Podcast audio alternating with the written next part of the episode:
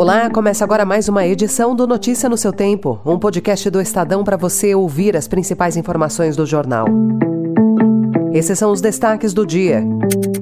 TJ de Goiás expande regalias e juízes têm salário de 170 mil reais. Lira adianta reunião com líderes para tentar votar reforma tributária até sexta-feira. E Europa deve ter recorde de calor com El Ninho. Hoje é segunda-feira, 3 de julho de 2023. Estadão apresenta Notícia no seu tempo.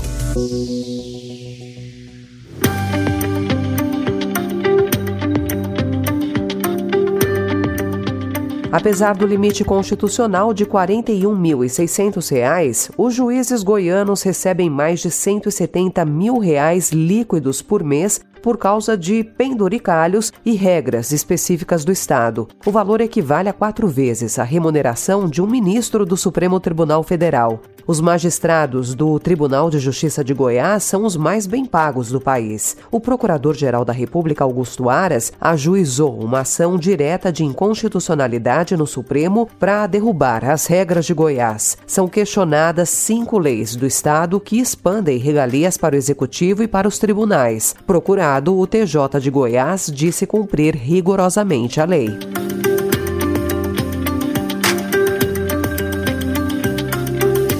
O presidente da Câmara dos Deputados, Arthur Lira, traçou uma agenda de trabalho nesta semana que inclui as votações do projeto que restitui o voto de qualidade no Conselho Administrativo de Recursos Fiscais, que tranca a pauta da casa, a nova regra fiscal e, por fim, o primeiro turno da reforma tributária. Lira convocou os líderes de todos os partidos para uma reunião ontem à noite na residência oficial da presidência da Câmara, como forma de agilizar os trabalhos. Os encontros que definem a pauta da votação da semana costumam ocorrer às terças-feiras. Ele também suspendeu reuniões de todas as comissões da Casa que ocorreriam nesta semana para liberar os parlamentares para as votações no plenário.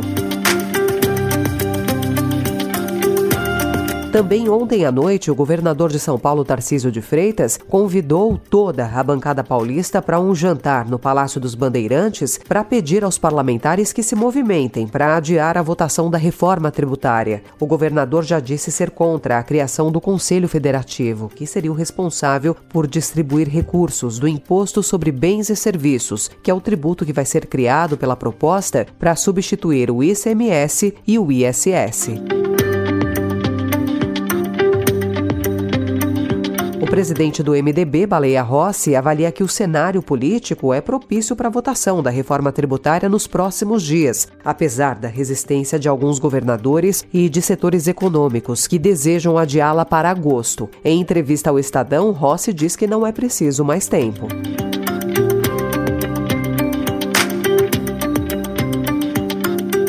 E pouco mais de um ano para o início das convenções partidárias que definirão os candidatos das eleições municipais de 2024 e também seus aliados, o prefeito de São Paulo, Ricardo Nunes, já apressa o passo e afina o discurso. E pelas últimas ações do prefeito, a estratégia que se desenha é de se apresentar como fiscal da cidade. Nesse contexto, a decisão de pedir à justiça a demolição de um prédio de luxo construído irregularmente no Itaim Bibi, um dos bairros mais ricos da capital paulista, tem tende a ser usada como cartão de visitas até a eleição. Desde a divulgação do caso pelo Estadão, em 15 de fevereiro, Nunes e sua nova equipe de comunicação viram no problema uma oportunidade. De lá para cá, o prefeito passou a cobrar quase diariamente resposta dos envolvidos. Na justiça, o processo deve se arrastar por anos.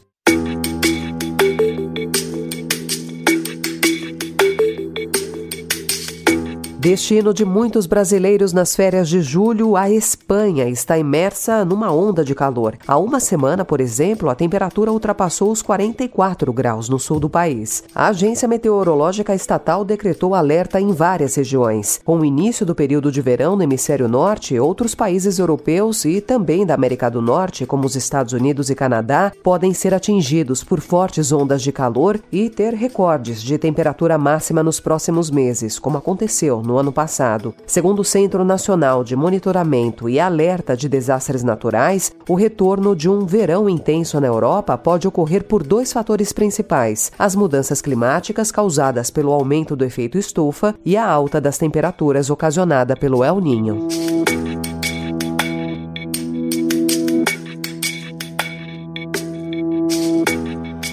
Maio, o presidente chinês Xi Jinping se encontrou com cinco líderes de ex-repúblicas soviéticas da Ásia Central. Mais que uma cúpula, a presença de Xi demonstrou um interesse especial, consolidar seus laços na região de olho na batalha por influência mundial com os Estados Unidos. De quebra, a aproximação mina a influência da Rússia. Foi a primeira vez que as maiores autoridades de China, Cazaquistão, Uzbequistão, Tajiquistão, Turcomenistão e Quirguistão se encontraram desde que estabeleceram laços há mais de três décadas. O encontro resultou em um pacote de acordos comerciais e investimentos no valor de 18 bilhões de reais. Notícia no seu tempo.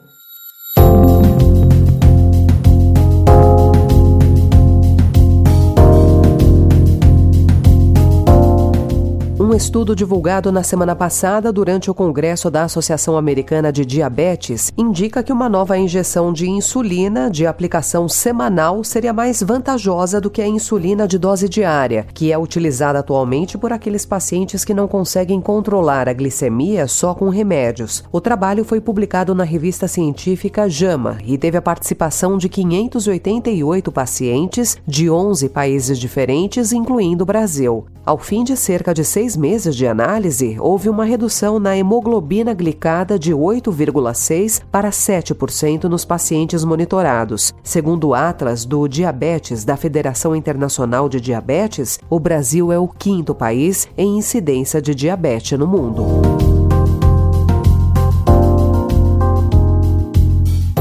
Essa foi mais uma edição do Notícia no seu tempo, com apresentação e roteiro de Alessandra Romano, produção e finalização de Mônica Herculano. O editor de núcleo de áudio é Manuel Bonfim. Obrigada pela sua escuta até aqui e uma excelente semana. Você ouviu Notícia no seu tempo.